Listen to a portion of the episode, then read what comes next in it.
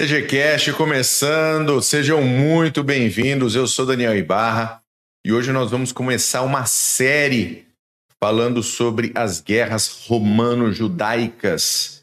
Eu acho que vai ser um excelente podcast, tanto esse como os próximos dois. Nós vamos falar de três conflitos diferentes que ocorreram ali no período a partir de 66 depois de Cristo e que dão o tom basicamente da diminuição do, do da, da populacional judeu ali na área da, da Judéia, ali na área de Israel, onde depois ficou conhecido como Palestina também. Mas eu acho que vai ser excelente, vale a pena até para a gente tirar um pouco dessa ignorância que existe uh, uh, acerca de quando judeus, quando árabes, palestinos estiveram, não estiveram. Está... Querido, o judeu está lá, ó, Ó, muito, muito, muito antes daquilo virar Palestina.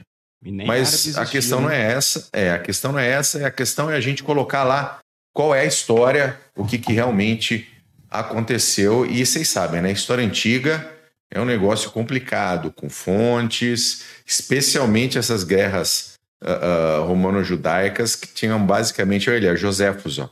Ele, ele foi o cara para dar a base do que se conhece dessas guerras. Uh, mas vamos lá. Primeiro, deixa eu falar um oizinho aqui para os meus queridos colegas de podcast. Ele, Glênio Madruga, o homem mais bonito de Santa Catarina. Tudo bom, Mac? Tudo jóia, bom. Paulo, saudações cavalarianas para você, para você ouvinte que está aí com a gente. E preparem-se, preparem-se. Episódio carnudo hoje que vai servir como prolegômeno para os próximos dessa série. Então, é, não percam. E de repente, se tiver né, nessa situação aí, o que que eu ouço primeiro, não sei o que, começa aqui para depois pegar os outros. Exatamente. Conosco também ele, professor, meu querido amigo Renato Kloss. Paulo, tudo bom? Tudo bom, Bull Mac, saudações segianas. Boa noite para todos, todos aqueles que estão nos assistindo, escutando. Hoje vai ser, como você disse, Mac, um prolegômeno do que aconteceu para os próximos, em relação aos próximos episódios, mas até o que acontece hoje. Uh, uh, uh, vamos pedir para aqueles que forem prestar atenção para criar alguns paralelos com o que vem acontecendo ultimamente e ver que hoje o que está acontecendo é apenas uma fração do que já aconteceu naquela região. É, é, é... Todo mundo que lê Flávio Joséfos, e depois a gente fala dele que ele era um bom vivan, vamos dizer assim, vai saber. Mas ele conta muito bem como, como era a política da época, e você entende a, a, a partir disso até como que era a política na época a, de Jesus Cristo, quando ele foi crucificado e tudo mais. as facções que se criaram durante a revolta, durante a rebelião, e mostrar que isso não vem desde 66, o é que vai falar, isso vem de Judas Macabeu, há muito tempo atrás, já, desde, desde quando os romanos sentaram o pé em 63 a.C., se não me engano, quando a, a Judéia era um estado cliente, depois virou uma província romana, pau quebrou. Vamos lá, porque hoje a aula é boa. Muito bom, excelente. Então vai ter primeira parte com o MEC, né? A primeira, primeira das três dos três conflitos, depois a segunda parte sou eu que vou fazer e a terceira parte o Kloss. Isso daí provavelmente nessa próxima sequência de semanas aí, a depender de termos qualquer outra qualquer outra situação do que acontece no mundo de hoje. Afinal, nós temos os ataques uh, da coalizão uh, anglo-americana contra os Houthis, continua acontecendo, apesar de, no meu, no meu sincero e humilde ponto de vista, extremamente ineficiente uh, de propósito, tá? extremamente ineficiente de propósito. nós continuamos a ter o conflito em Israel, na faixa de Gaza, onde o Egito apresentou hoje um, um, uma proposta de cessar, cessar fogo ridícula, e o MEC pode até dar alguns, alguns detalhes sobre ela. Nós ainda temos a guerra na Ucrânia, onde a Rússia continua bombardeando indiscriminadamente. Mas se nada acontecer de muito diferente, nós temos, e aí eu vou colocar como um possível conflito e algo que é necessário a gente prestar muito atenção, que envolve hoje a política norte-americana, uh, a Suprema Corte Americana deu uh, um, um parecer favorável ao pedido do governo Biden para que as, os agentes federais, as forças federais, né, a ATF, a ICI, etc., voltassem a ter controle da parte ali de El Paso, aonde quem controla hoje né, uh, uh, é a, são as forças de, do Texas e a Guarda Nacional do Texas. Uh, inclusive trazendo um, um, uma grande surpresa, porque foi uma votação apertada 5 a 4 e dois juízes da Suprema Corte, considerados mais conservadores, votaram a favor. Inclusive a, a, a juíza que o Trump colocou lá, e que foi, na, na sua época lá, extremamente execrada durante a sua sabatina uh, no Senado. Mas, e aí, o que, o que é necessário ficar ligado? Uh, o que, que esse parecer deu? Esse parecer deu poder aos, às tropas, as tropas não, né? Aos agentes federais, de, de cortar e retirar, né? De fazer a mudança que quiser ali naquela região de El Paso e retirar os arames farpados que foram sendo colocados, né? Para evitar a entrada de ilegais. Foram colocados pela Guarda Nacional e a Guarda Nacional avisou: tudo bem, nós vamos continuar colocando, eles estão, continuam colocando, ampliando a área de defesa então, nós estamos vendo, vendo aí um, um, uma situação uh, que pode, numa situação muito extrema, e aí muito extrema, levar novamente a uma crise de secessão nos Estados Unidos. Tá? Isso vai depender de como andam, como andam as coisas. Hoje foi identificado uh, uh, nos Estados Unidos um terrorista do Afeganistão que foi confrontado por um jornalista, que o terrorista disse: vocês vão ver, vocês vão saber quem eu sou, e aí algumas pessoas o identificaram como um, um terrorista do Afeganistão. Estava preso até 2023, foi solto e está lá, de volta dentro dos Estados Unidos, nessa história de, de, de entrada liberada. Que beleza. Depois eu preciso pegar o nome dele aqui, que até me esqueci.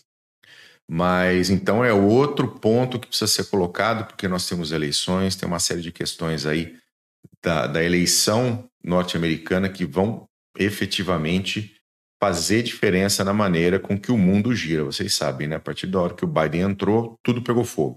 Porque esse é o modus operandi da, da, da extrema esquerda que lidera o Partido Democrata e, e vem tentando liderar o mundo. Mas a gente não está aqui para falar sobre isso. Paulo, você tem alguma coisa para para colocar aí? Nesse, não, não. Uma coisa? Sobre uh, uh, uh, dessa questão mundial, por enquanto, tudo que nós falamos no episódio passado, do que vai acontecer em relação à Ucrânia, em relação a, em relação a Gaza, como você disse, Bu, já os generais, todo, todo, o Netanyahu também afirmou, 2024 vai continuar as operações. A questão também na Ucrânia, hoje nós temos um impasse e, por enquanto, é, termos políticos parece que o, o, front não vai ser decidido por lá, não. Serão milhares e milhares de distâncias da frente de batalha. Né? É. Mac, eu lembro que eu falei aqui que você pode comentar um pouco mais sobre uh, a questão do Egito e dessa proposta de paz aí. Então, eu, eu deveria ter trazido mais detalhes, né? Assumo aqui a minha, a minha culpa deveria ter trazido, mas foi uma proposta articulada pelo Egito com apoio dos Estados Unidos, mais alguém, não lembro exatamente quem agora. Que era uma proposta de cessar fogo bem, bem estranha, que exigia muita, é, muita contrapartida de Israel e com umas situações de assim, de ah, em acabando a guerra, permitir que o Hamas é, continue governando a faixa de Gaza e mais uns outros itens. Eu fiquei olhando assim e falei, gente, você sério que vocês estão vendo a mesma coisa que está todo mundo acompanhando? Enfim. E, hoje Israel fez uma contraproposta e recebeu um outro ataque, né? Via faixa de Gaza do Hamas e um ataque menor via Hezbollah do Líbano. Então, é, tudo segue como estava, né? Tudo segue como estava. Só para fazer um update aqui, o terrorista é o Mossum Samadov. Ele liderava o Partido Islâmico do Azerbaijão, no Afeganistão, do Azerbaijão. Ele ficou preso por 12 anos uh, uh, por, terror, por organizar ataques terroristas, uh, por tentar depor o governo do Azerbaijão. Foi, foi solto em 19 de janeiro de 2023, Hoje é dia 23 de janeiro de 2024, ele já está em território americano. Estima-se que por volta de 8 milhões de ilegais entraram nos Estados Unidos uh, até o momento. E aí, de todo tipo possível, né? Você tem tanto pessoas uh, comuns que buscam algo melhor, isso daí sempre aconteceu, né? Da, da, você sair de um país pobre para um país bem desenvolvido, isso acontece na Europa, isso aconteceu no mundo inteiro, todo mundo viu acontecer. O Brasil adora, né? Governador Valadares, por exemplo, tem aquela né, fama de ter mandado quase metade da população dos Estados Unidos. Foi Mas a gente está falando de muita gente ruim entrando em território americano, eleições chegando, o Trump cada vez mais distanciado do Biden na, na, nas pesquisas. Né? O DeSantis já largou a corrida e apoiou o Trump, o Vivek já largou a corrida e apoiou o Trump. Hoje só tem ele e a Nick Haley né, lutando pela vaga no Partido Democrata, não tem a menor chance. Menor chance. Uh, na próxima primária ela já deve cair fora também. E do lado democrata, aparentemente o Biden, mas falam também de colocar, de talvez colocar Michelle Obama para concorrer uh, pelo Partido Democrata. Então, esse é o, essas são as questões. Mas o nome do amiguinho é Mossum Samadov, né? Terrorista nato, terrorista, terrorista mesmo, que está lá já em território americano. Então, segurem, segurem-se nas cadeiras esse 2024. Eu mandar um abraço aqui para o nosso querido Alexandre Zil, que chegou aqui e falou: "Ha, adiantado. O senhor não fez mais do que a sua obrigação." OK? Nada mais que isso. Abraço para Sérgio Nascimento, Bruno Mendes, Didão Zanetti, Yannick Koch. Café com Ansiedade está por aqui também. Marcos Amorim, Lucas Machado, Emilson Ricarte. E vamos falar sobre as guerras romano-judaico, judaico-romanas, lá de 66 depois de Cristo. Pois é, minha gente. Vamos lá. Deixa eu até me ajeitar na cadeira. Firma aí. Até me. Hoje tá empolgado esse menino, hein? Ah, Ó. hoje tá empolgado. Cara, o assunto é muito bom. Ele o assunto gosta. é muito bom. É, Se eu, tivesse eu, cavalaria, então, meu Deus do céu. Ca- eu segurei. Eu segurei, eu segurei. Porque tem, tem cavalaria pra caramba nessa guerra. Tem cavalaria demais. Eu falei, não, vou segurar a mão. Aí, ó. Vou segurar a mão na parte é, é, beiçuda aqui. Vamos fazer mais um, um, um sobrevoo na guerra hoje. Tanto que, já deixo aqui o convite, tanto para quem está acompanhando no YouTube, quanto para quem está ouvindo no Spotify, em outros lugares que podem deixar o comentário. Se vocês é, quiserem episódios aprofundados em algumas das batalhas específicas que a gente falar hoje aqui, deixem no comentário que daí a gente providencia. Uma que a gente até está é, combinando, já estamos andando com ela, é a, o cerco e a tomada de Jerusalém. Isso vai ter um episódio dedicado especificamente a esse combate. Enfim, se a gente pensar para parar no, no conceito né, de guerra, de, de, duas nações com as suas tropas regulares combatendo, uh, todo aquele negócio, as leis de guerra, enfim, as guerras judaico-romanas não foram exatamente guerras mal dá para chamar de guerra civil. É, seria mais uma sucessão de, de revoltas, de rebeliões de populares. Rebeliões, né? É, que foram controladas a muita pancada e espeto pelo governo central de Roma. A primeira e a terceira guerras tiveram uma pegada mais nacionalista. Nacionalista, aqui eu estou falando uh, na linha de querer independência da Judéia. E a segunda foi um caso um pouco mais étnico-religioso, mas também não vou entrar aqui porque a gente vai ter episódios dedicados para isso. Mas para cair no assunto mesmo, a gente tem que entender como é que estava a situação nesta parte do mundo ali em meados do século I. E daí a gente faz o prolegômenos dos prolegômenos dos próximos episódios, né? Porque Roma vinha de um, de um período longo de expansão e de estabilização uh, desde sempre, desde a fundação de Roma. Mas interessa aqui para a gente a conquista da Gália e as invasões, as campanhas nas Ilhas Britânicas.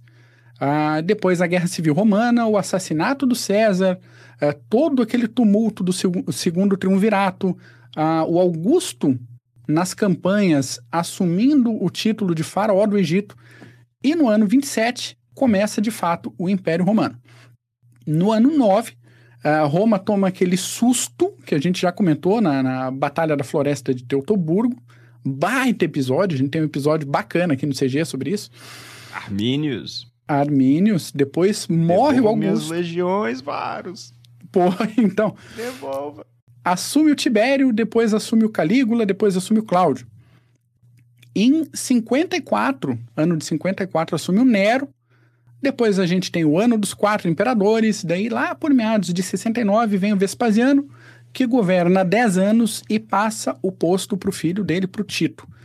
Para nós, hoje, essa sequência de imperadores basta, porque mostra uma passagem aí de um período de relativa tranquilidade, ali com, com o governo de Augusto, um pouquinho para frente, por um período mais tumultuado que acalma de novo mais perto da década de 80. Uh, ah, militarmente, a gente vê no, os territórios ainda em processo de ampliação.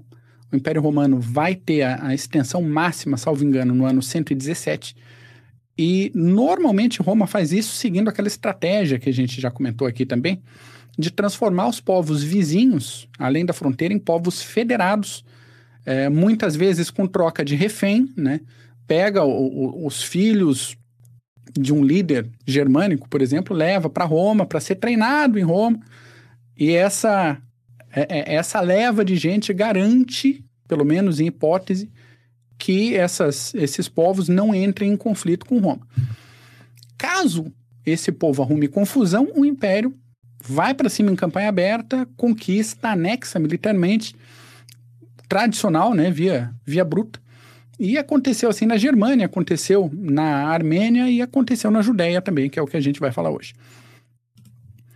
Os problemas com autoridade ali na região, isso só fazendo uma conexão com o assunto de hoje, uh, uh, podem ter origem em outra revolta alguns anos antes, como o Paulo já adiantou para a gente.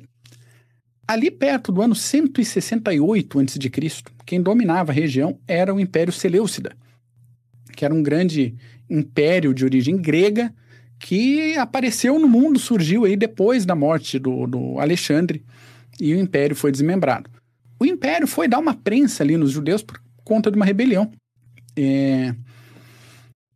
No fundo, no fundo, era uma rebelião interna entre grupos judeus e daí acabou tendo um mal entendido e a mensagem chegou no Império assim, ah, eles estão armando uma rebelião geral, e daí, a, a, no fim das contas, as práticas religiosas da, dos judeus foram proibidas e o Templo de Jerusalém foi transformado em, em lugar de culto pagão, para ver o que a falta do, de uma informação de qualidade faz na época. Né? Aí um tal de Judas Macabeu partiu para cima, né, querendo autonomia e tal, e se tudo corresse bem, a independência. No ano de 166, o Judas vence os Seleucidas na Batalha de Emaús. Aliás, baita batalha. Mais uma daquelas. Se você quer detalhes de alguma batalha, Emaús é uma possibilidade aqui. Tem autores que já apontam assim: se Judas não tivesse vencido Emaús, talvez o judaísmo não tivesse sobrevivido e talvez o cristianismo nem existisse. Essa é a importância da batalha nesse momento. E, e dois anos depois, em, em 164, os macabeus retomam o controle de Jerusalém e restauram o templo. E essa é a origem das festas de Hanukkah, festas uh, religiosas judaicas. Mac, o Império. Já seria, já seria esse o segundo templo? Quando eles reconstruíram? Que eles hum. chamam de segundo templo, não chamam? Sim, creio que sim. Eu, eu acho que eu também tô, por isso que eu perguntei, eu também tenho dúvida, porque uhum. destruíram tantas vezes. Sim, sim, sim. Mas a gente vai, vai pegar uma, a sequência certinha sim. dele. Uh, aí o Império voltou, o Império Seleucida, né? Voltou atrás lá, falando, não, beleza, tá, tranquilo. Pode praticar a religião de vocês aí, tudo tranquilo. Só que a rebelião continuou até a independência da Judéia ali pelo ano 141.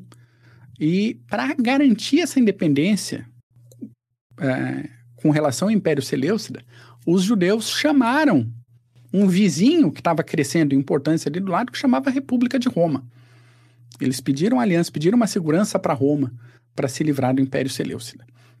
Aí o próprio Império Seleucida caiu no ano 63, quando Roma veio para cima da região. Só que nesse processo Pompeu saqueou Jerusalém, tocou o zaralho geral e absoluto e criou a província da Síria, nome derivado do antigo Império Assírio, que já tinha dominado toda a região uns tempos antes. Aí. Então, governadores, procuradores foram nomeados.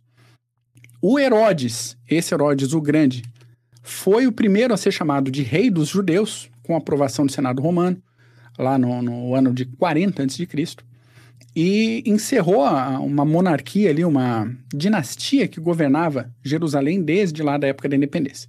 No ano 4 a.C., morre o Herodes e o reino foi dividido entre os filhos. Filipe e Herodes Antipas ficaram cada um com 25% do território e o Arquelau ficou com 50% do território. Uma dessas partes continha o reino historicamente conhecido como Judéia, mais a Samaria e outras porções menores do terreno. Para quem está acompanhando no, no, YouTube, tem um mapinha aí para situar mais ou menos. E não ficou bem resolvido. No final das contas, não ficou bem resolvido, porque o, o problema para a região é que o Arquelau era muito ruim. Ele, como governante, era uma bosta. E a população local acabou meio que se revoltando contra ele e pediu intervenção de Roma. Falou: Roma, vem cá, dá uma, uma chegada aqui. Que já vinha desde Herodes. Exatamente, ah, exatamente. Que uma política desastrosa que só queria uh, taxar, principalmente os judeus. Então, com a morte dele, esse vácuo que depois vieram os filhos dele e tal, criou-se um vácuo muito grande, o que exacerbou ainda mais a, a, a raiva, vamos dizer Exato. assim, dos judeus. Um, um, um, negócio que já estava entalado na garganta estourou com a instabilidade Exatamente. política, né? O Império Romano parece Estados Unidos, né? Interfere, tá ruim. Se não interfere, também tá ruim. Todo mundo chama os caras. Exatamente. Quem chega de xerifão é, é o mesmo sempre. Eu Bom, adoro, adoro essas discussões no CG. Estados Unidos interferiram aqui. Estados Unidos como se fosse novidade. Para né? impedir. Porra, mas quer que faz ou que não faz, cara? Exatamente. Tá toca aí. É, é igual, igual o pessoal que fala que. Ele, né? É, igual o pessoal que fala assim, que né? o problema de Cuba é a falta de capitalismo americano, né? Você fala, peraí, você quer se livrar do capitalismo americano ou você quer capitalismo americano para levantar a ilha? Você, você se decida. É... Enfim, chamaram Roma, o Augusto atendeu o pedido, é, mandou o Quintus Quintilius, o Arus, aquele, aquele da, das legiões de Teutoburgo, e Jerusalém foi ocupada, dois mil judeus foram crucificados. Daí, uns anos depois, aí no ano 39, o Calígula rodou Antipas, que governava Galiléia, e a Pérea, por conta de uma denúncia de que ele estaria preparando uma rebelião contra Roma, e estava mesmo, estava mesmo, agora a informação chegou certinho. E só o Filipe, com território mais a nordeste e leste do Mar da Galiléia, permaneceu com o território dele até a morte dele no ano de 34. Um pouquinho confuso, mas dá para ter uma noção aqui da queda do Império Seleucida, a independência, pelo menos relativa por um tempo, da Judéia, e Roma trazendo toda a influência para cima da região. Voltando para a Judéia, a região não tinha lá grande importância direta para Roma. Né? É, garantia aí um trânsito para o Egito, trânsito terrestre, né? funcionava como uma, uma buffer zone contra os partos, mas né, era fundão. Nas aí, no... do, do, do Império. É, exatamente. Aí no ano 6, a gente volta um pouquinho no tempo, ano 6, para situar aí a região dominada, o Augusto pediu um censo para ajustar as cobranças de impostos e uma revolta estourou e foi devidamente achatada por Roma. Essa revolta específica do ano 6 foi liberada pelo Judas da Galileia, também conhecido como Judas de Gamala. Censo de Quirinos. Isso, e, e o fariseu Zadok estava envolvido nisso também. Então, querendo ou não, não sei se era a intenção deles, eles acabaram fundando é, uma quarta força política na Judéia, conhecida como Zelotes, e que tinha uma tendência um pouco mais radical, um pouco mais nacionalista. As outras três, para situar a gente aqui, eram os fariseus, os saduceus e os essênios. Uh, o status da Judéia, nesse momento aqui, uh, não era de província senatorial, província imperial, era uma região satélite da província da Síria. Era o fundo do fundo. Então, por conta disso tudo, de ser uma região longe, de não ter importância econômica direta, por ser a periferia da província periférica, Roma não deu lá muita bola e a Judéia conseguiu manter uma certa autonomia, uh, inclusive autonomia legal, incluindo aí penas capitais, como uma que ficou bem famosa ali pelo ano 33.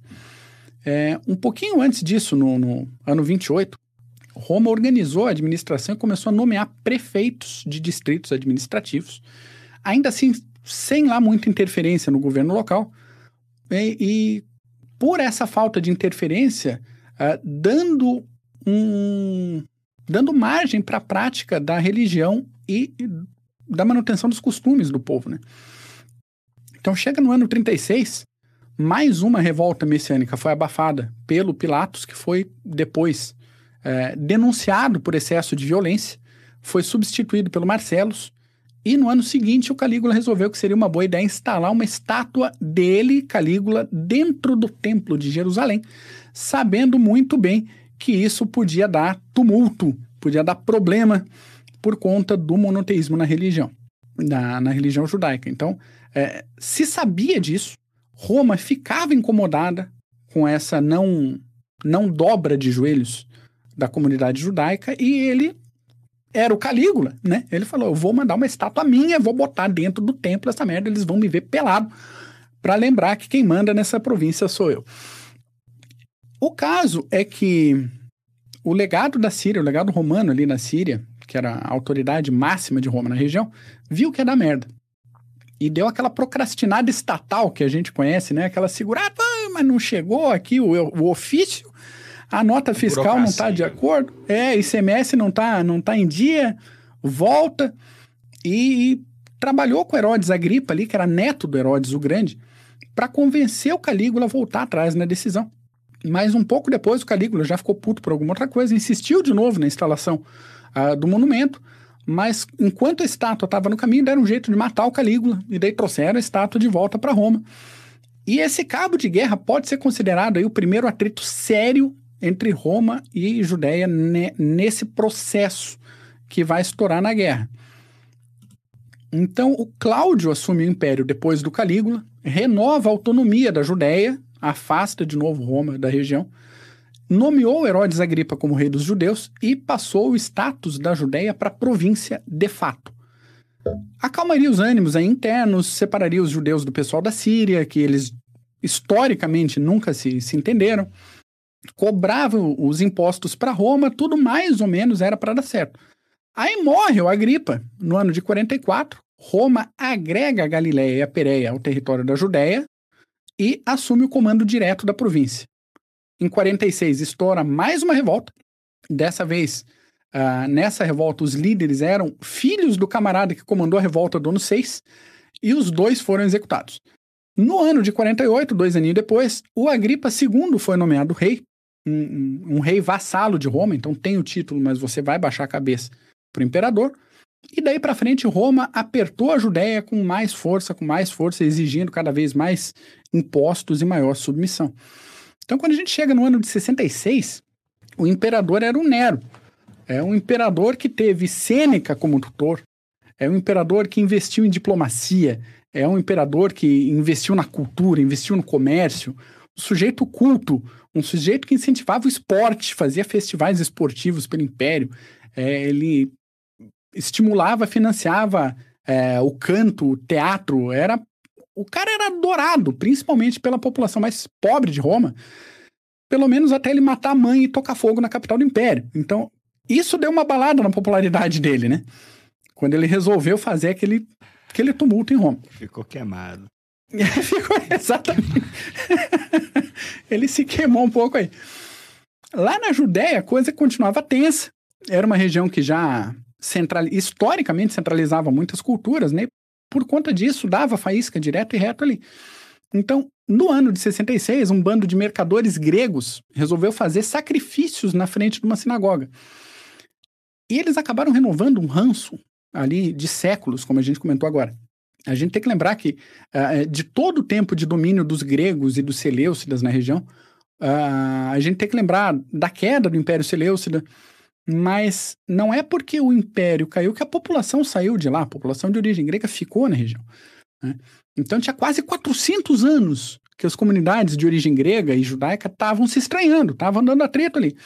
E os gregos sabiam que os romanos tinham um apreço pela cultura helênica muito maior do que pela cultura judaica, que eles mal entendiam. Então eles começaram a se sentir mais, cada vez mais à vontade para aumentar o nível das provocações. Então, feito esses, essa onda de, de sacrifícios na frente da sinagoga, os judeus apelaram para a guarnição romana que estava ali. É, fala, cara, façam alguma coisa. Eles assim, foda-se, é problema religioso de vocês, não é com a gente, entende? Não, não se meteram. E o primeiro dos, do, do, dos templos revoltosos ali resolveu, fez uma reunião interna e resolveu: olha, a gente vai parar de fazer prece, a gente vai parar, parar de fazer sacrifício para o imperador romano, porque então, já que a religião é um problema nosso, a gente não tem que dar satisfação para Roma. E a gente tem um problema que piora quando o pessoal resolve que também não vai mais pagar imposto e que também vai começar a atacar cidadãos romanos nas ruas. Então, a repressão romana veio, obviamente, é, prendeu um monte de gente, mandou chicotear publicamente, mandou crucificar uma galera. E um bom tanto desses crucificados eram também cidadãos romanos. Então, a mão veio pesada demais, talvez, para o tamanho da, da, do tumulto. Algumas facções é, perceberam que a hora do tumulto podia ser propícia. Roma estava bagunçada, o Nero estava doido. Em Jerusalém, a guarnição romana foi expulsa e os cidadãos romanos foram linchados na rua. E em uma outra cidade ali perto, os moradores gregos resolveram atacar os judeus e a comunidade expulsou os gregos da Judéia e aproveitaram a onda, expulsaram da Galiléia, expulsaram de Golã, botaram o dedo no meio e falaram: vão embora. O rei Agripa II, que era pró-Roma, teve que fugir de Jerusalém, foi para Galiléia. E a população começou a destruir os símbolos romanos da cidade. Sabe? Virou o tumulto. É, então, todo aquele sentimento é, étnico-cultural, né? Toda aquela coisa, aquela certeza de ser o povo escolhido de Deus, toda a memória da luta antiga dos macabeus é, é, contra os Seleucidas, contra os opressores de fora, as tradições que relembram o exílio babilônico, a saída do Egito, tudo isso ferveu ao mesmo tempo, é, junto com o ranço que os judeus tinham dos galileus e que judeus e galileus tinham dos samaritanos e todo mundo se juntou com os romanos e pronto. Esse era o, o, o, o caldo de fervura antes da rebelião. É aí que começa, de fato, a, a rebelião que dá para a gente chamar de Primeira Guerra Romano-Judaica. Então, a coisa na, na, na Judéia estava desmanchando, estava caindo. E o Castius Galus, que era o legado romano na Síria, resolveu reforçar a, a Legião 12 Fulminata. A gente pode contar aí uns 35, 36 mil homens e reforçou a, legião para botar ordem na vizinhança. A Fulminata foi formada pelo César, acompanhou César na Guerra das Galhas, participou da Batalha de Alésia, de Farsalos, da Guerra Romano-Parta, e agora estava mobilizada contra os revoltosos. O início do, do avanço foi tranquilo, algumas cidades caindo sem combate, outras precisando aí de um massacre aqui e outro ali. E, e um exemplo disso é Jaffa, onde 8.400, 8.500 pessoas foram mortas. E aí a legião chegou em Jerusalém. Porque a dona Sul mandando me hidratar. Uma coisa ali. aí, aí chegar em Jerusalém é uma coisa, conquistar é outra coisa. As legiões estavam destreinadas, a mobilização tinha feito na, na correria, porque seguindo aí uma política romana de responder o mais rápido possível a qualquer sinal de rebelião. Então, do jeito que estava, ele juntou a, a, tropa e foi. Então, eles deram uma, uma, uma volta em Jerusalém, deram uma andada na cidade e decidiram fazer um retraimento em direção ao litoral para organizar e planejar o ataque. Só que eles perceberam que, conforme eles faziam esse retraimento, sempre tinha um pessoal rebelde de olho na distância. Sempre tinha alguém em cima de um burrico, sempre tinha alguém né, saindo de trás da, da, da moita. Quando a legião chegou no, no passo de Bet Horon, que é uma passagemzinha estreita demais para o volume de gente de uma legião, evidentemente as tropas romanas foram emboscadas.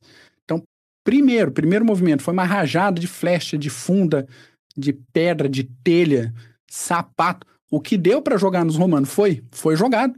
E depois vem um ataque frontal de infantaria.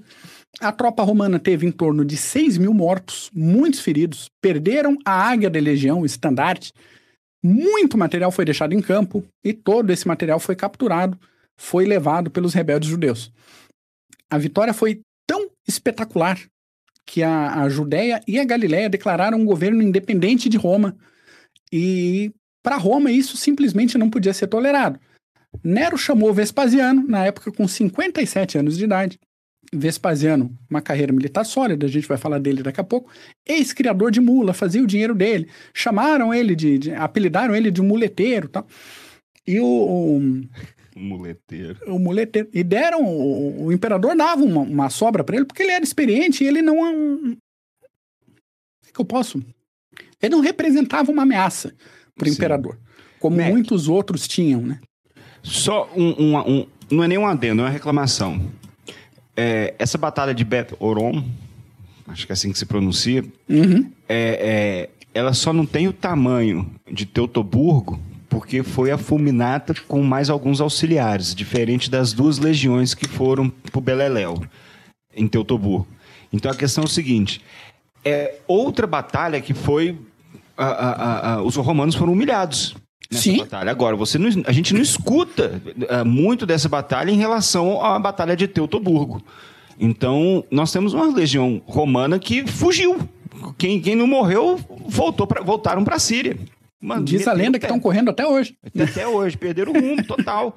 Então, é, é tipo uma reclamação, porque os romanos apanharam, foram humilhados.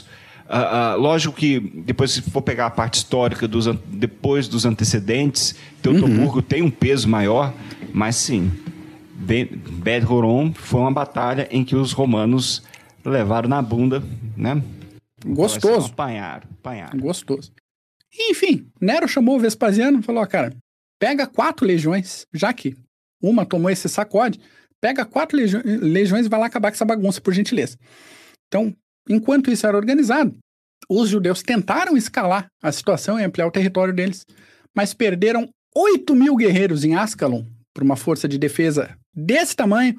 Entenderam que uma campanha defensiva com base em cidades fortificadas seria uma opção mais interessante para eles. Como é que você vai fazer uma campanha de independência se fechando em Fortaleza? Dando tempo para Roma se organizar e fazer o negócio. É isso. O, o, Vespasiano chegou na região no ano 67 com a legião Fretensis e a Macedônica e esperou a chegada do filho dele, o Tito, com a Apolinares, reforçada com algumas tropas aí, que tinha árabe, tinha sírio, tinha gente até do Agripa perdida aí no meio. Isso. A Fretensis foi é, veterana das guerras civis romanas, da Batalha de Actium, a Macedônica foi criada pelo César, participou da Guerra Civil, das guerras cantábricas na Península Ibérica, de algum tumulto na Germânia. E a Apolinares era um pouquinho mais nova, criada pelo Augusto, também veterana de Actium. Uh, mais de 60 mil homens, então, começaram as operações aí, tendo a Galileia como primeiro objetivo. E a própria Galileia estava dividida entre duas facções. A primeira era de gente leal ao governo de Jerusalém, era um povo que tinha mais posses, era uma elite é, intelectual e financeira, é, gente ligada ao serviço religioso e um pessoal que era comandado não só, mas também por um, um tal Joseph Ben Matitiarro, Matitiarro, pronto, tive que pegar na, na, na cola. A outra facção era de gente mais pobre, pescador, fazendeiro, demais desalojados, refugiados, fugidos de outras cidades aí. E um pessoal que tinha menos paciência. É, a cidade que tinham essa pegada mais de elite muitas vezes acabavam se rendendo com pouco combate ou sem combate, em nome da sobrevivência, em nome da, da, de tentar uma conciliação com os romanos. As cidades comandadas pelos zelotes é, davam mais atrito, negociavam espaço por tempo, não, não se rendiam e iam desgastando cada vez mais os romanos, enquanto eles iam retraindo para Jerusalém. Então a gente chega em 67, a gente vê um, um cerco especial que vale a pena comentar aí, que é o cerco de Odfat, que aconteceu entre 24 de maio e 2 de julho, 2 de julho, que foi a segunda batalha mais sangrenta de toda a Primeira Guerra Romano-Judaica, por isso que ela está aqui representada no nosso episódio de hoje. A cidade ficava numa posição mais elevada. De novo, quem está no YouTube pode ver a, a, a, imagem aí da, da antiga Yodfat e era fortificada com muralhas, com torres, e só tinha um lado acessível para abordagem. Tinha um espaço muito bom para guardar cereais e ela seria um ponto de defesa magnífico se ela tivesse uma fonte de água dentro da cidade. Então. Ah, não. É. Momento, momento Portugal? É, é, é. Mas assim, nessa região a gente entende que não tenha tanta fonte de água disponível, né? É. Aí a gente consegue É. entender. Tinha, tinha um sistema de cisternas muito bom em Ordfat, mas fonte d'água de fato não tinha. Fora Só explica o momento. Portugal. A- a- a fora que era uma tática você sempre barrar cursos d'água que abaste- talvez abasteceria a cidade. Uma das táticas cerca e corta os suprimentos, né? Exatamente. E outras vezes também usando a água, como em, várias situações na Mesopotâmia, você desviava o leito do rio para poder invadir, com água pelo tornozelo, pelas costas de onde estaria a defesa. Ou então Né, o- envenenava. Exatamente, Envenenava envenenava o, o reservatório da água, tinha tudo isso. Então, ah, o caso Momento Portugal é o seguinte: tem uma, uma fortaleza portuguesa aqui em Florianópolis, muito bonita, Fortaleza de São José da Ponta Grossa, construída ali por 17, década de 1740, 1750. Essa faixinha. Muito bonita fortaleza, em, em, em escalas e tal, só que a carioca é fora da fortaleza, né? Então, meio que complica um pouco você manter é, uma posição fortificada numa situação de combate se você ter que sair do forte para pegar água. É um negócio meio difícil. E, enfim, momento lusitano aqui em, em Yodfat. Mas chegaram os romanos, a cidade foi isolada. Normal método romano de fazer a guerra, né? Alguns ataques foram feitos aí para entender como é que funcionava a defesa da cidade e depois começaram a montar uma rampa de acesso para abordagem com o apoio de fogo de cerca de 160 catapultas e balistas. Armamento de, de primeira linha, a gente já falou de armamento romano em outro episódio. Uh, os sistemas de torção de cordas para impulsionamento de projétil é a coisa mais linda da Guerra de Antiguidade. No seu primor. Exatamente. Enquanto isso ia acontecendo, a água da cidade ia acabando. Então, os romanos tentaram quebrar a muralha, os defensores reagiram, tentaram atacar de noite, eles reagiram de novo, e o tal Yosef Ben Matitiarro era um bom comandante no fim das contas.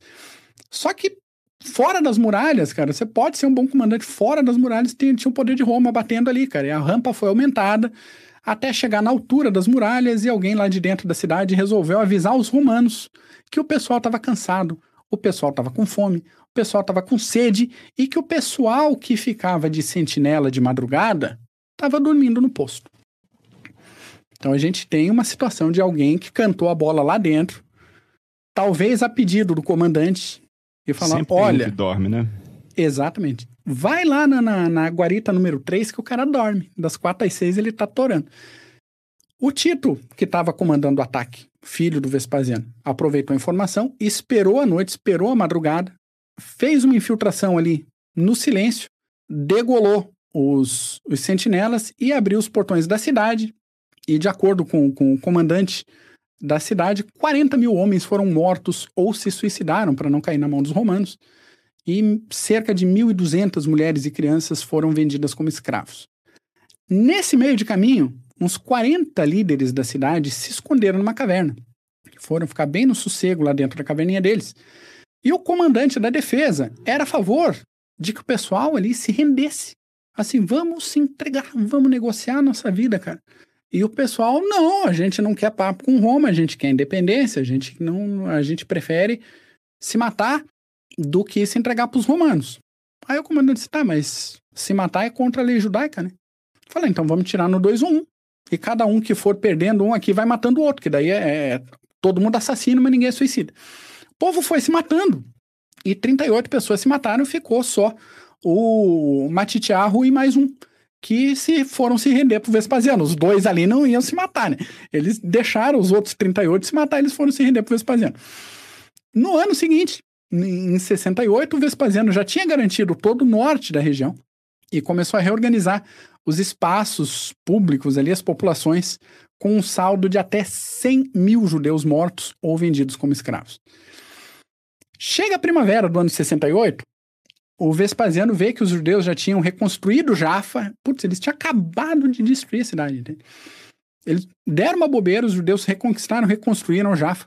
Estavam fazendo uma pirataria desgraçada, desde o Egito até a Síria. Um puta de um problema, porque a marinha romana ainda navegava muito com o, o litoral em vista. Eles não estavam cruzando tanto ainda o Mediterrâneo. Então, você tem um monte de pirata no litoral ali, meio que complica o abastecimento de cereais para o mundo romano. Em terra firme, todo aquele pessoal que tinha retraído para Jerusalém começou a brigar entre si. E até um ponto que os Zelotes, que era aquele grupo de rebeldes formado lá na rebelião do ano 6, e um outro grupo chamado de Sicários, que era um subgrupo dos Zelotes, ainda mais putos da vida, ainda mais violentos. Mais radicais resol... ainda, né? Exato, mais radicais ainda. Eles começaram a passar fio da espada qualquer um que falasse em, em render Jerusalém para os romanos. Nesse contexto, aconteceu um conflito interno, cerco do templo, e combate entre os Zelotes e o governo independente, que é o pessoal do Yosef Ben Matitiarro. Nesse tumulto interno, mais 12 mil mortos. Então, o Vespasiano, aí, vendo essa instabilidade, é, seguiu a conquista, entrando efetivamente na Judéia e capturou uma cidade depois da outra, incluindo Jaffa de novo. Então, em julho de 69, todo o norte da Judéia tinha caído em, em posse romana. Só que aí a gente tem uma baguncinha em Roma. O Nero foi declarado inimigo do povo, ele fugiu de Roma e se matou, ainda no ano de 68. O Galba estava na Espanha, assumiu o império com o apoio das suas tropas, foi morto pela guarda, porque ele deu um. Fez promessa de político, né? Fala, vocês me apoiam aqui para eu pegar o trono de Roma, eu vou dar um monte de, de recompensa para vocês, eu vou dar tesouro, eu vou dar não sei o quê. Ele assumiu o trono, não pagou ninguém, a guarda foi lá e tirou ele do, tirou ele do trono na marra. Né? né? Acontece. O Otto clamou o trono romano, tomou um sacode em campo de batalha, se suicidou. Tudo isso em 95 dias. Aí o Senado reconheceu Vitélios, que era líder das legiões lá na Germânia. Ele assumiu o trono, começou uma bagunça dentro de Roma, quase faliu o império. E as tropas que estavam, as tropas com base na Síria, que estavam com o Vespasiano, falaram: olha, acho que o Vespasiano vai dar um imperador melhor. E eles foram, foi o Vespasiano e as tropas, para combate, foram para a Itália, mataram Vitélios, botaram fogo no templo de Júpiter e daí, de forma pacífica e democrática, o Senado reconheceu o, Vespasiano como imperador. Em 21 de dezembro de 69, encerrou um período curto, mas bem tumultuado, bem violento, Mac. que é considerado uma pequena guerra civil de Roma. Manda. Deixa eu falar essa parte, por favor, porque essa parte Fala. do Josepos é sensacional. É, Vespasiano virou imperador, como você disse, em 69. Em 67, um ano de rebelião, a rebelião romano-judaica, rebelião dos judeus, no caso, nosso querido Flávio Josefos era o comandante, era um general judeu, e que acabou que em 67, junto das tropas, se não me engano, das tropas de Vespasiano, quando Vespasiano a, a, atacou a região da Judéia, e nós vimos que uh, uh, um certo general chamado Flávio Josefos fugiu para a cidade de Jotapata e que a cidade foi cercada e ele acabou se entregando. Flávio Josefos, que é a prim nossa primeira fonte sobre a, a rebelião judaica. É interessante que, olha como que o caboclo, o caboclo era esperto. Quando ele foi pego, imagina, um general é uma moeda de troca excelente no campo de batalha. Só que o bonitão da balachita virou e disse: Ó, vou falar uma coisa para vocês. Eu sinto que, pro Vespasiano, no caso, você vai ser imperador. E o Vespasiano já, opa, como é que você fala um negócio desse? Não é assim não. Você vai ser imperador. Então Joséfos, em vez de ir para o cativeiro, ele virou amigo e parte da do staff de, do, do Vespasiano.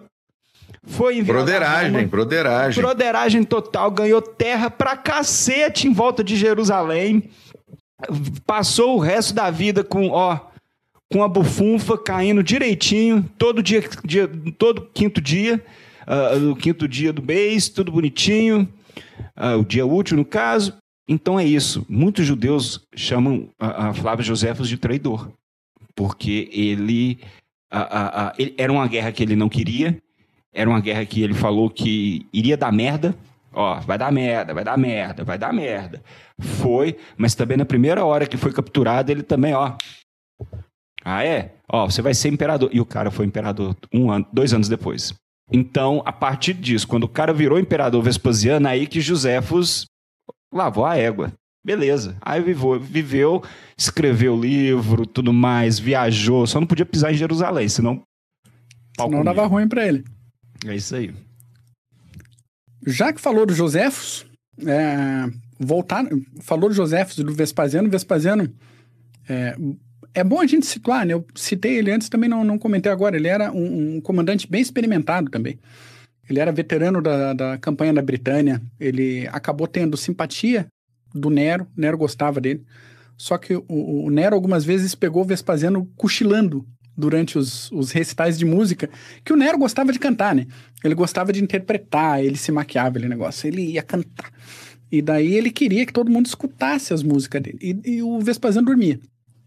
E ele cochilava. E o Nero ficou puto. Falou, cara, dorme? Ele assim, ok, não vou mais dormir. Aí ele começou assim, eu vou ali na latrina pública e já volto. Ia para casa. Ele começou a sumir.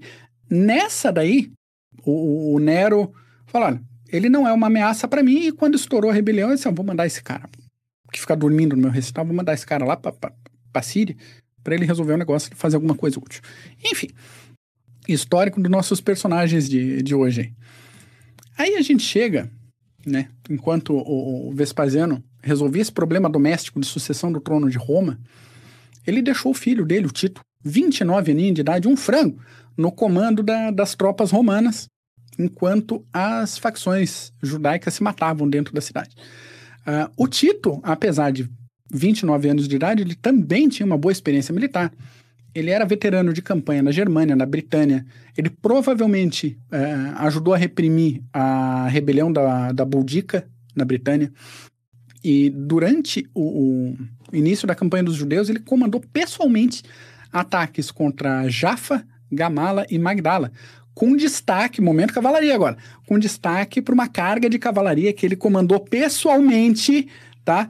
É, na beira do mar da Galileia, cara, levantando água, fazendo eu zaralho. você não ia citar isso, Mac. Não. Eu, eu, eu, o Mac não vai falar da cavalaria. Não, tenho, tenho que falar, tem que chegar o um momento. Ele veio pela praia com a tropa dele, a, a, a, a defesa da cidade estava toda pelo outro lado, eles chegaram pela praia de cavalaria.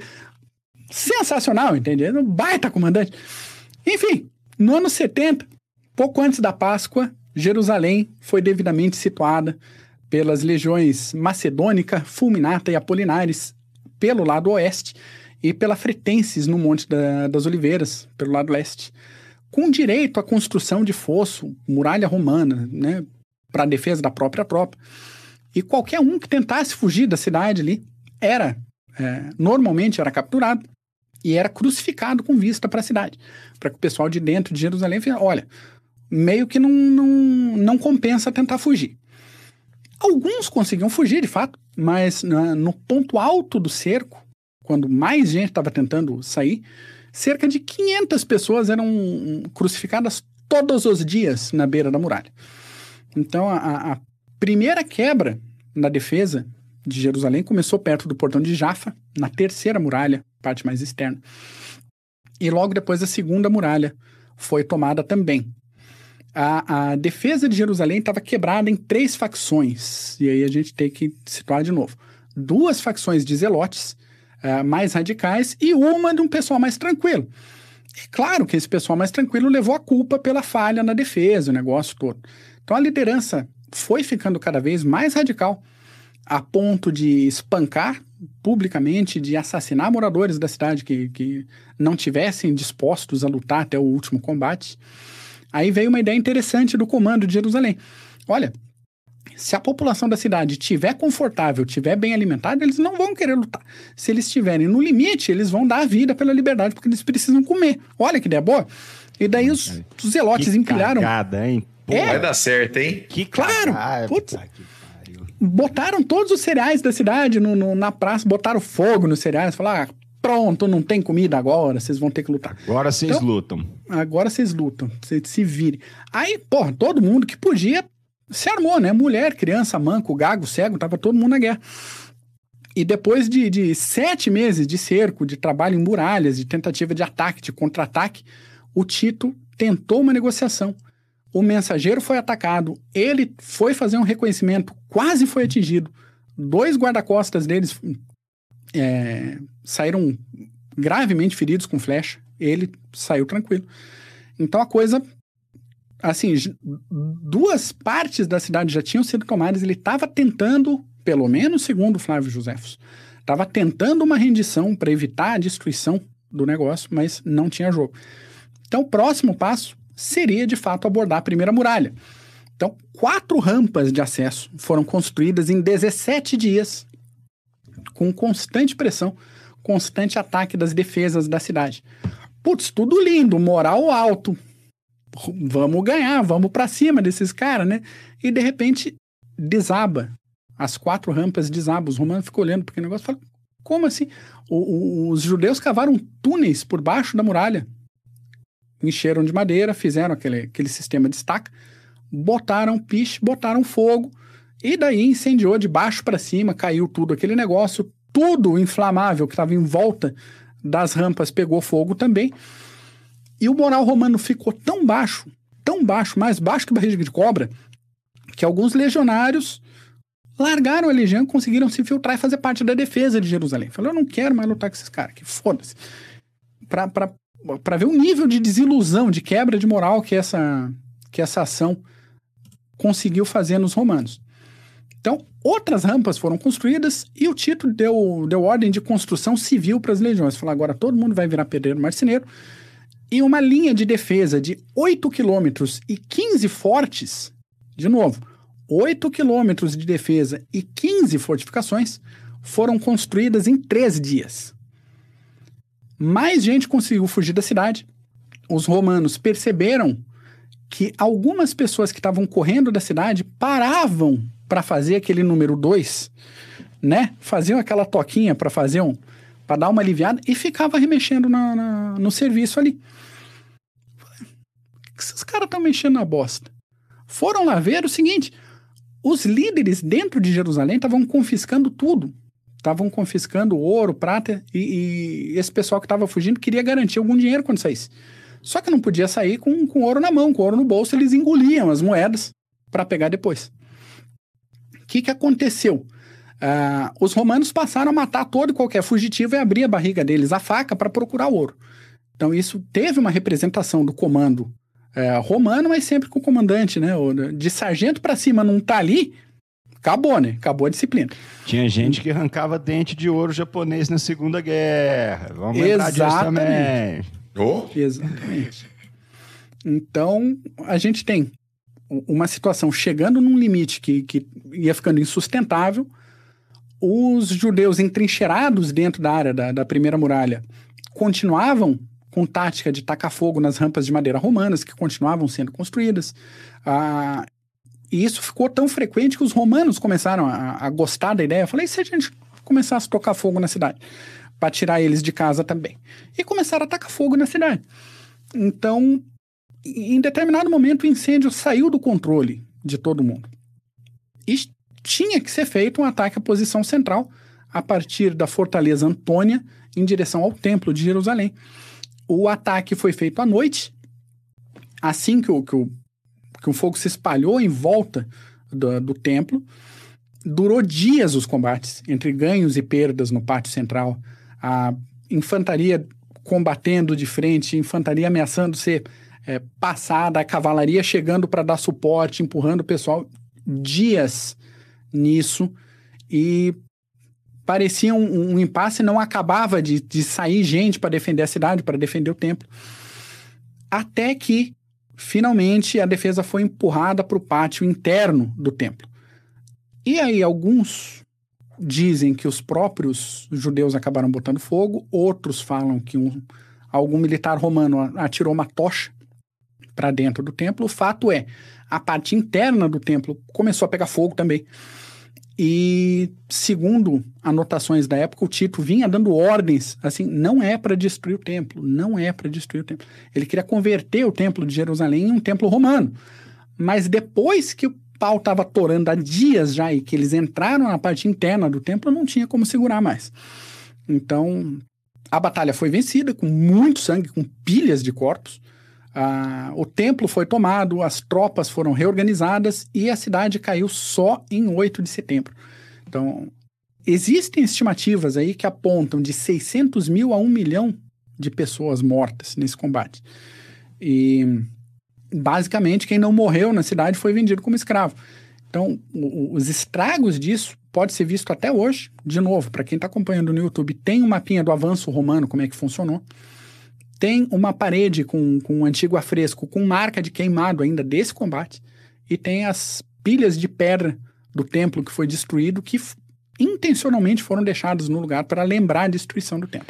Uh, Mac, só, lem só, lembrando que, no caso, Joséfos, Tácitos e outros, uh, uh, outras fontes citam em torno de quase um milhão de pessoas. Parece um pouco fake esse número, mas vale lembrar que todos os judeus da área, os refugiados, foram para Jerusalém.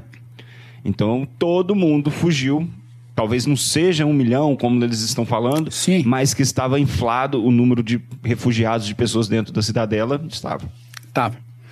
Aí a gente tem um, negócio com essa invasão do templo, que todos os tesouros foram levados, né? Foram roubados pelos romanos, foram exibidos no, no desfile triunfal de Roma, junto com os 700 judeus acorrentados e os dois principais líderes da rebelião.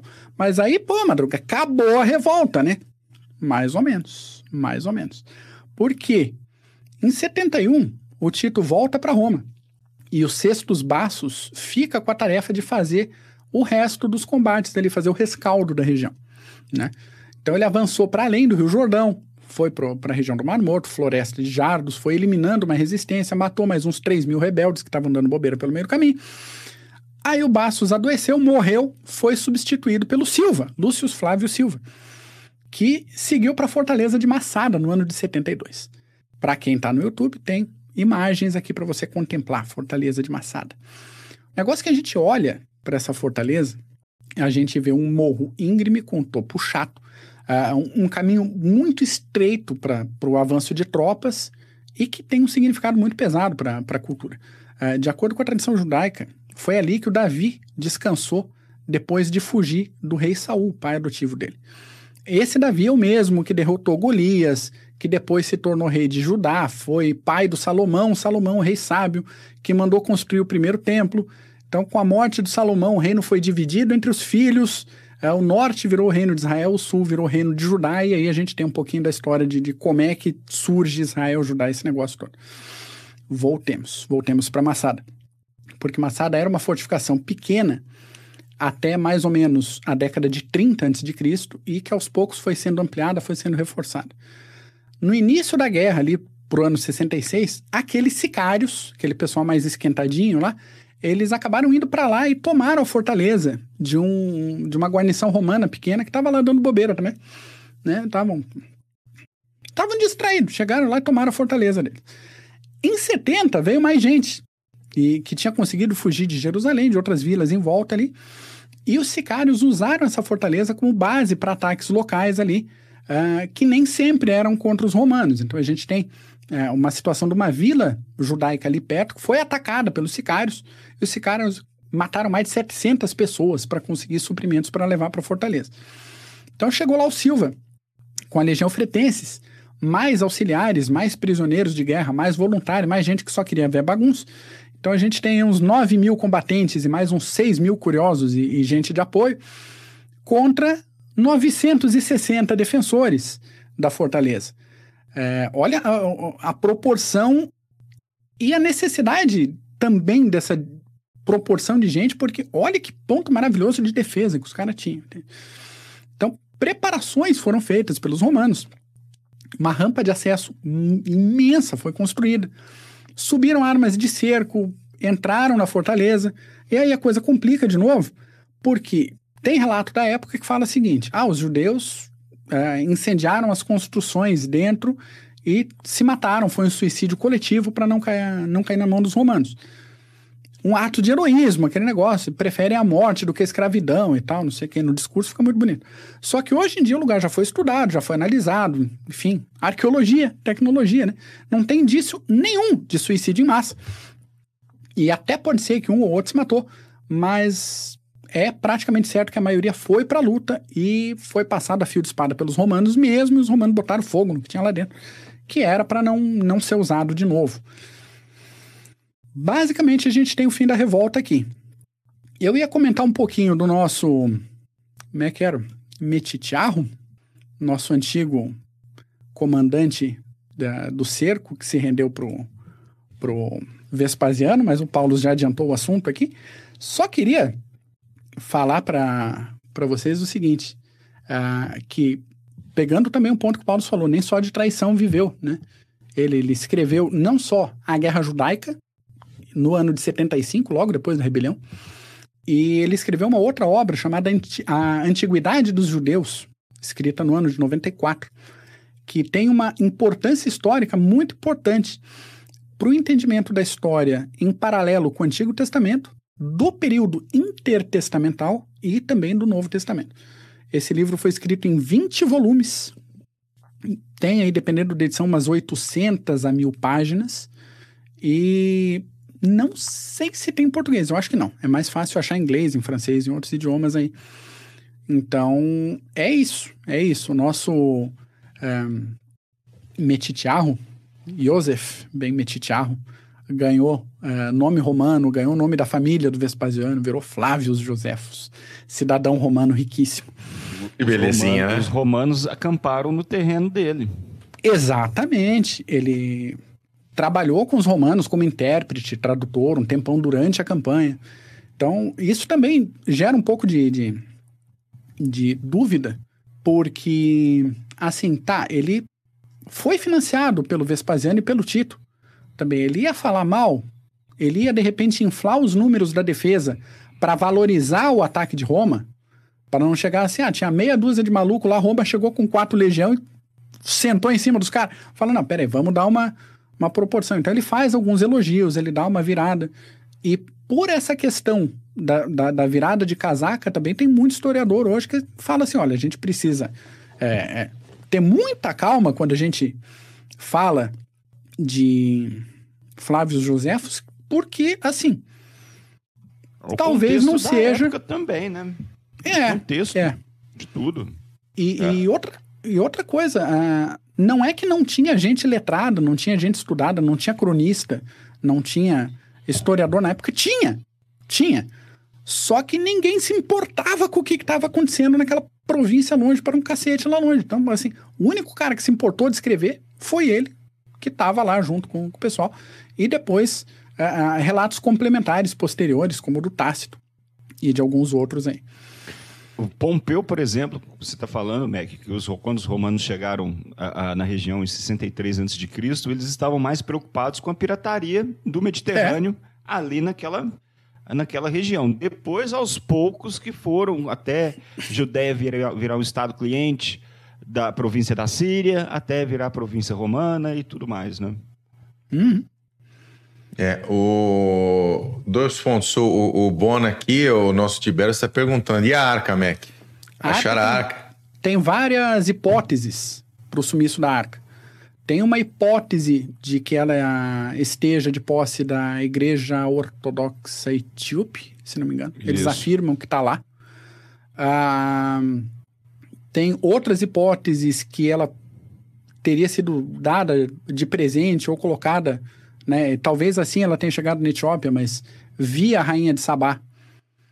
Tem uma hipótese que ela materialmente foi levada para os céus e ela pode ter sido simplesmente roubada em uma das várias invasões de Jerusalém que aconteceram.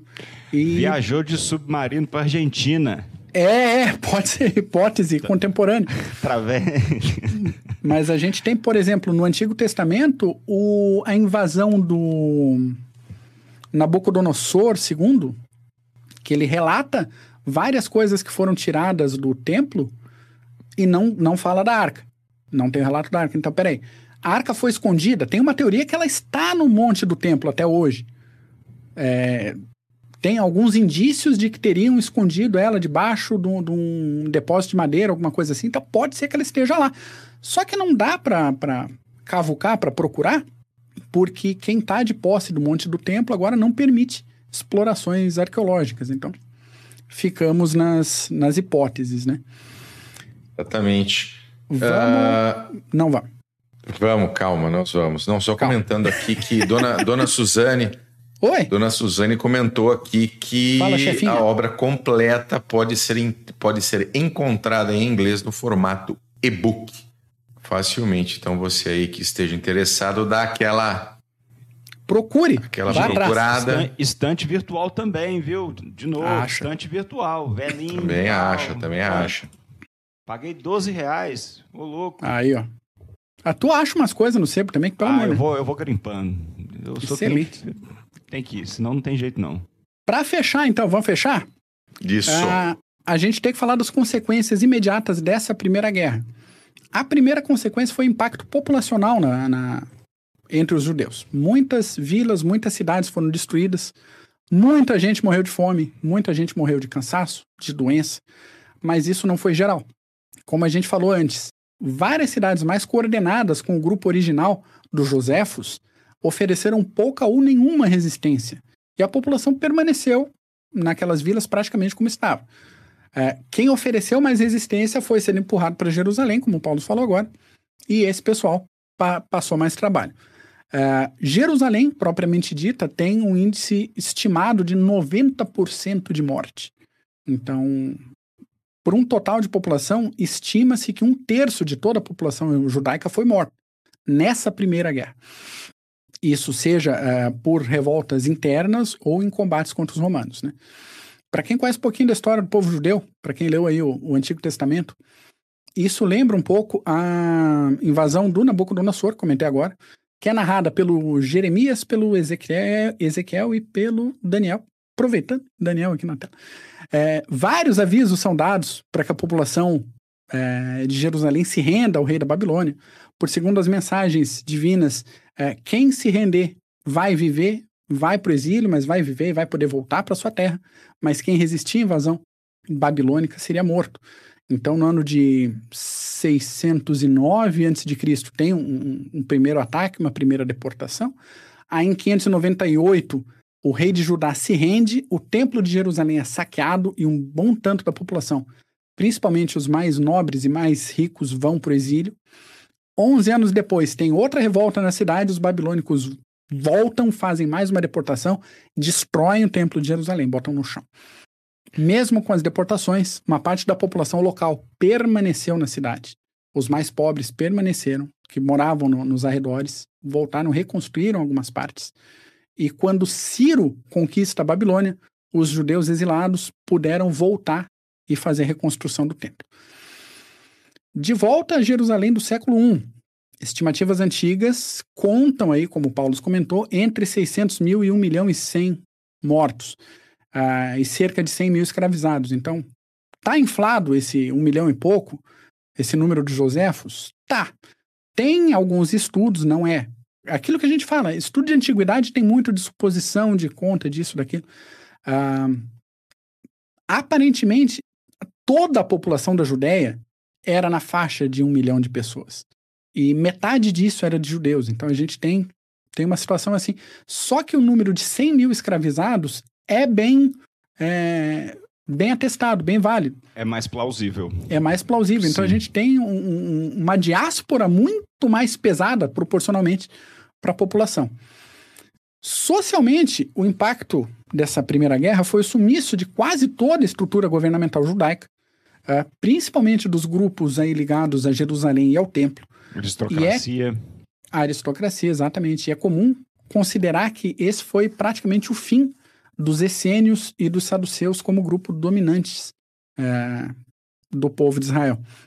Pensando agora em religião, os judeus precisaram se agarrar ainda mais nas escrituras sagradas e transformar as sinagogas, as pequenas sinagogas, em pontos centrais da vida da comunidade, já que não tem mais o grande templo para fazer o, os trabalhos que agregavam toda, toda a comunidade judaica. Os rabinos passaram a ter mais autoridade é, local, mais autoridade para manutenção, reorganização das comunidades. E aí, juntando a tradição oral com a palavra das escrituras sagradas, dando origem aí ao Mishnah e ao Talmud. Talmud que começou a ser escrito no exílio babilônico. Então a gente tem uma, uma versão Talmud babilônico que vem justamente dessa produção cultural quando a população estava em exílio. Em Roma foram levantados alguns arcos do triunfo, como o da Via Sacra, bem pertinho do Coliseu, ali perto do Fórum, que tem todo um relevo mostrando o saque do templo, bem bonitinho. E um outro arco perto do, do Circus Maximus, que infelizmente não sobreviveu ao tempo, só tem os pedacinhos do, do, do arco lá. E politicamente, Roma sossegou por alguns anos depois dessa revolta, emitiu algumas moedas comemorativas. Aí, no ano de 79, Vespasiano morreu. O Tito assumiu como imperador. Logo depois, o Vesúvio explodiu, destruiu Herculâneo e, e Pompeia. E em 81, o Tito morreu e segue a história de Roma. Pegando um gancho que a gente falou lá no início, acho que foi o Buco que puxou. Para a gente não deixar isso pendurado nesse primeiro episódio, apesar de uma hora e 19 de live, senhores. A gente passou o tempo todo falando de, de Judéia, Galiléia, Síria, em nenhum momento a gente falou de Palestina durante o episódio. O nome Palestina vem da época que os filisteus ocuparam a região, que corresponde mais ou menos ao que hoje é a faixa de Gaza, só que não era um, um domínio fechado de território com base em fronteira, como a gente tem hoje.